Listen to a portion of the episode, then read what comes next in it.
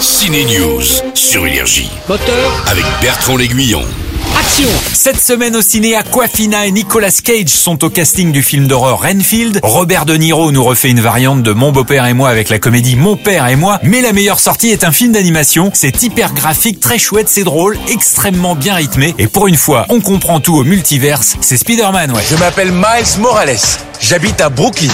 Ici, je suis le seul et unique Spider-Man. Et franchement, ça se passe super bien. Avec le film No Way Home, le principe des univers parallèles était introduit dans le monde de Peter Parker. Le revoilà à travers le Spider-Verse à la rencontre d'une multitude de variantes de Spider-Man. C'est encore plus moderne que le premier et on comprend tout. Ce garçon vous ment.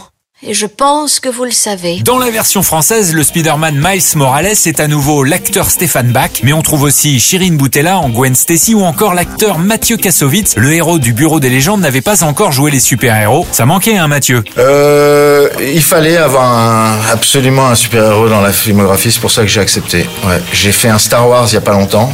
Là, j'ai fait un Spider-Man. J'ai tous mes, j'ai tous les angles couverts.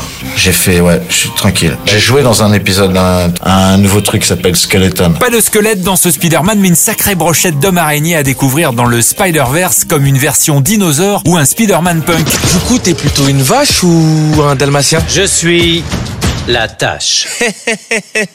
C'est pas drôle Ce film n'est pas que marrant, c'est une réussite à tout point de vue. Ce Spider-Man très graphique, c'est de la graine d'Oscar. Bon week-end en salle.